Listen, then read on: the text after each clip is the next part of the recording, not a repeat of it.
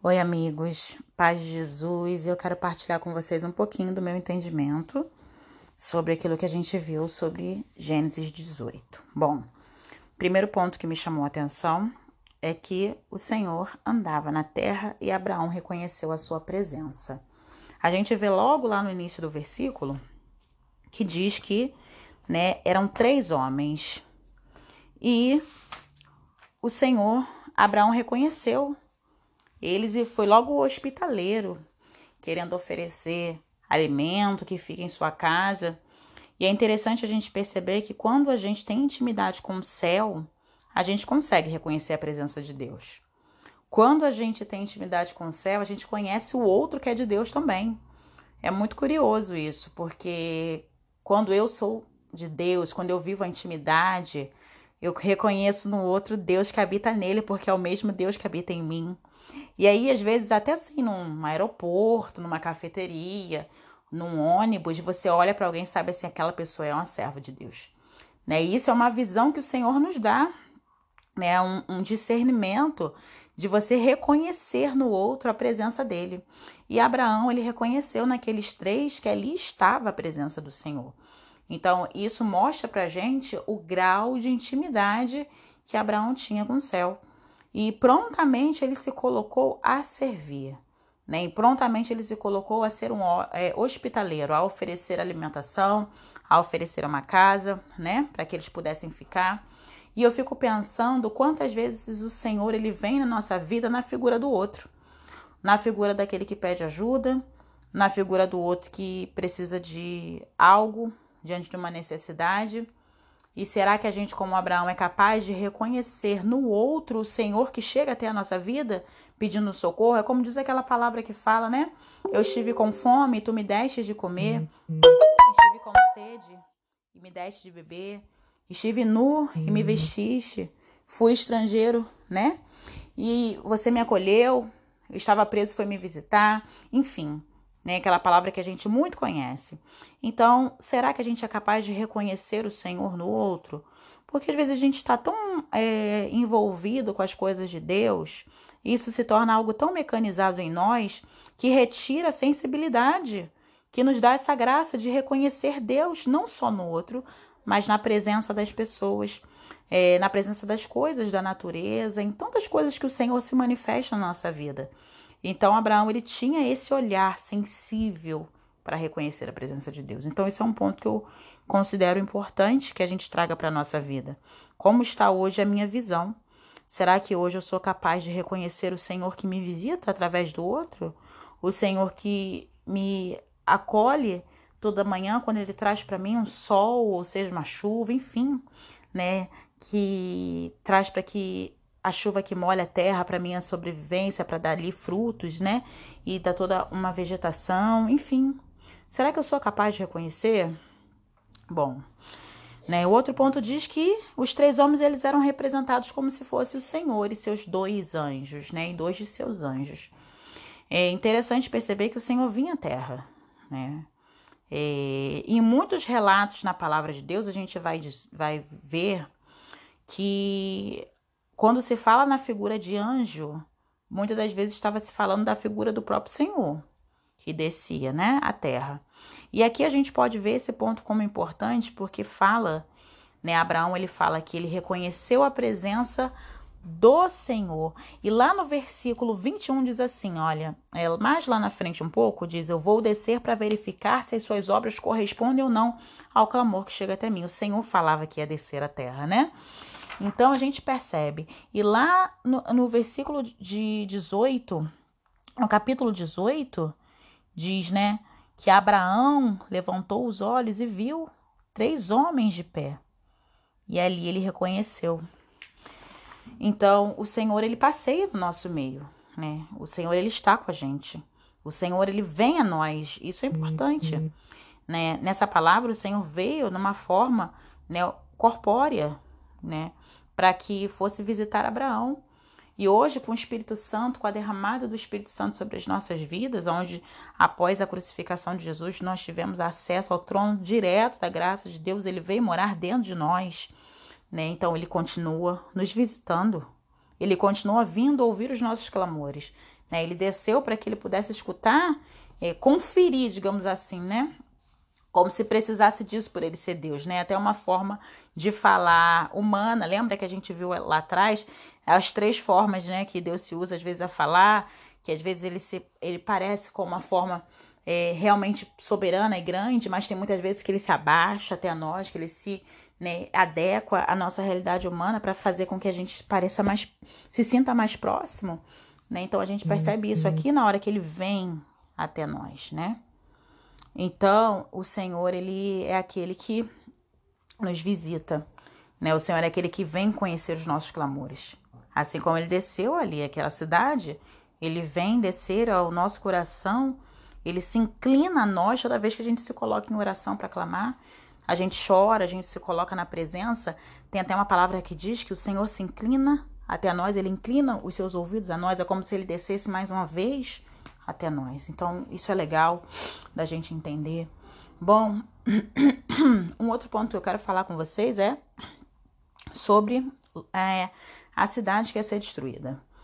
Né? Mais para frente a gente vê que os dois anjos, né, a confirmação que um deles era o próprio Senhor, o Senhor manda que dois anjos fossem verificar Sodoma e Gomorra para ver o que estava acontecendo naquele lugar, porque o pecado estava demais.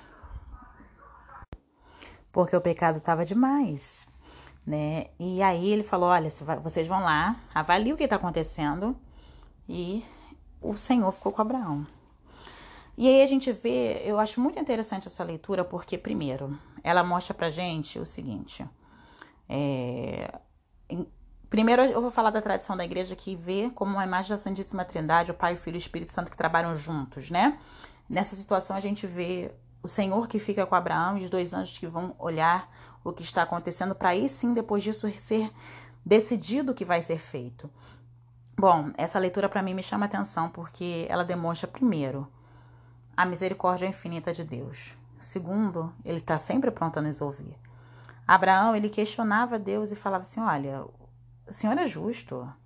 Não é certo que, não com essas palavras, né? Não é certo, não, não, não querendo colocar em prova né, é, aquilo que Deus ele considera como certo ou errado, mas clamando a Deus que fizesse justiça, né? Dizendo, Senhor, mas se tiver alguém lá que não cometeu pecado, essa pessoa vai perecer pelo outro.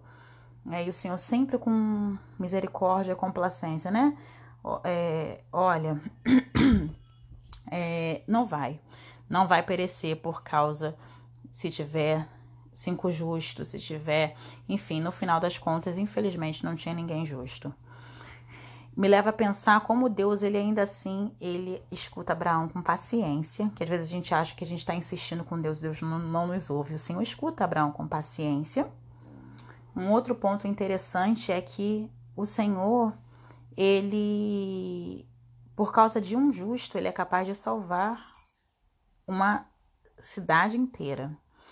E isso nos leva a pensar o seguinte: é, a importância de se haver um justo no meio dos ímpios, porque talvez a tua casa pareça que só tenha é, confusão e às vezes você fala assim: nossa, mas eu tô sozinho aqui no meio disso tudo.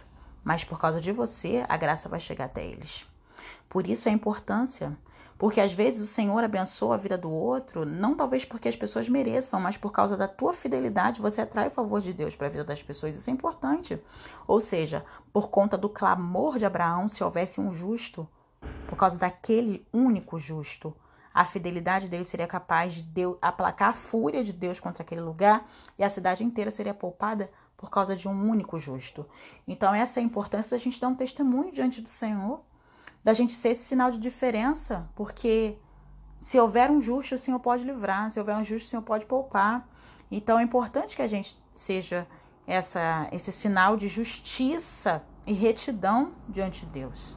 Né? Talvez seja você sozinho na, nossa, na sua casa, mas glória a Deus que ainda tem você. Então, por causa de você, a sua casa é abençoada. Né? Por causa de você, o seu trabalho é abençoado. Então, isso é importante a gente entender que o Senhor ele poupa, o Senhor ele livra por causa de um. Né? E ele tem paciência para escutar, ele não se ira, isso mostra toda a misericórdia dele, mas infelizmente, né, infelizmente, não tinha é, ninguém justo naquele lugar. E aí o Senhor ele precisou cumprir né, aquilo que ele foi fazer porque não tinha ninguém que se salvasse ali. As pessoas tinham estavam todas pervertidas. O lugar tinha se tornado né, um antro de perdição e não tinha mais nada puro ali. Tanto é que a gente vai ver mais um pouquinho para frente que eles até queriam abusar dos próprios anjos. O nível que chegou a perversidade daquele lugar é um absurdo. Então, é, é, a maldade já tinha se instalado no coração do homem. Pena que não tinha ninguém a não ser Abraão para clamar por eles, né? Mas Abraão ele não era daquele lugar.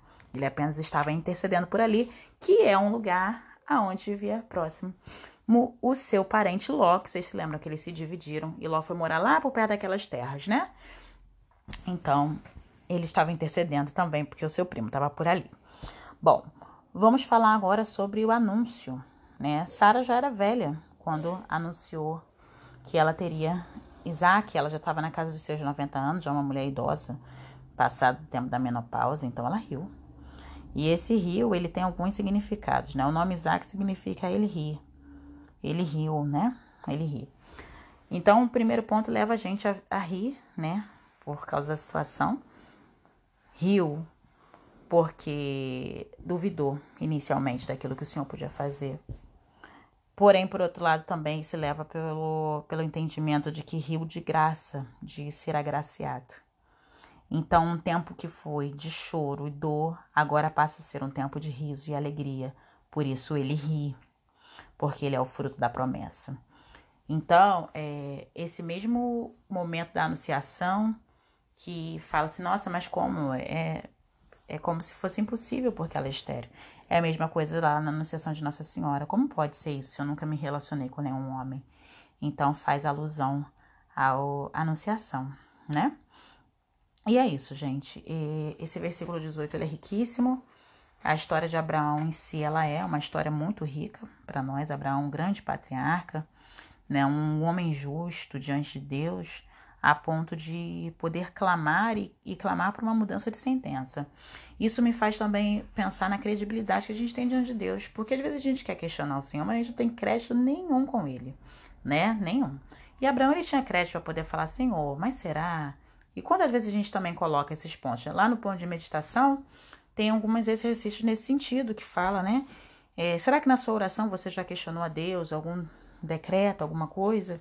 Né? E quantas vezes a gente contesta a Deus, a gente questiona a Deus, né? Mas será que a gente também tem uma posição de intimidade, de justiça, de retidão? É claro que o Senhor, ele, ele pode ouvir nossa oração. E eu lembro aqui agora de uma palavra da Bíblia da história do rei Ezequias. E ele tinha apenas um tempo de vida, ele já ia falecer, né? Um profeta avisou a ele que ele iria falecer, e ele era um homem muito justo diante de Deus. E quando ele viu aquilo, ele aceitou, porém ele se entristeceu, porque ele queria viver mais um pouco. E ele chorou diante da presença do Senhor, ele sendo, né, ele botou a sua cara na parede, fazia parte da cultura e se humilhou mesmo, chorou tudo que ele tinha para chorar diante de Deus. E ele falou: Olha, Senhor, é, se é possível, é, me concede continuar vivo, porque eu quero poder viver mais um pouco. E ele foi tão sincero com a sua oração, ele foi tão reto, ele era reto, ele tinha crédito diante de Deus, ele era um homem justo. E ele acabou de rezar e o Senhor falou com ele, né?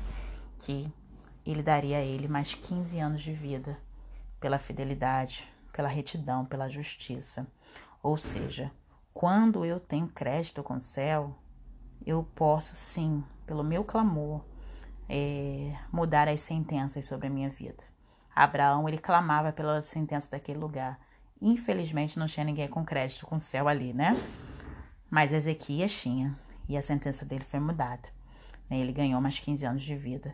Então, que diante de tudo isso a gente possa pensar um pouco e, e, ter na nossa vida uma vida reta, uma vida que a gente consiga reconhecer a presença de Deus, como falei no início, uma vida onde a gente possa ser hospitaleiro com as pessoas que vêm até nós, as situações, e que nos levem a entender que o Senhor nos visita, o Senhor está conosco, o Senhor, por meio da Trindade Santa, age em nossa vida, transforma o nosso coração, né, para que nós possamos sim ter esse crédito diante de Deus a partir de ser essa ponte justa e trazer a bênção do Senhor por onde nós passarmos, ainda que sejam lugares ruins, ainda que sejam lugares de trevas, mas por causa da justiça dele manifestada sobre a nossa vida, a gente pode sim trazer a redenção para aquele lugar.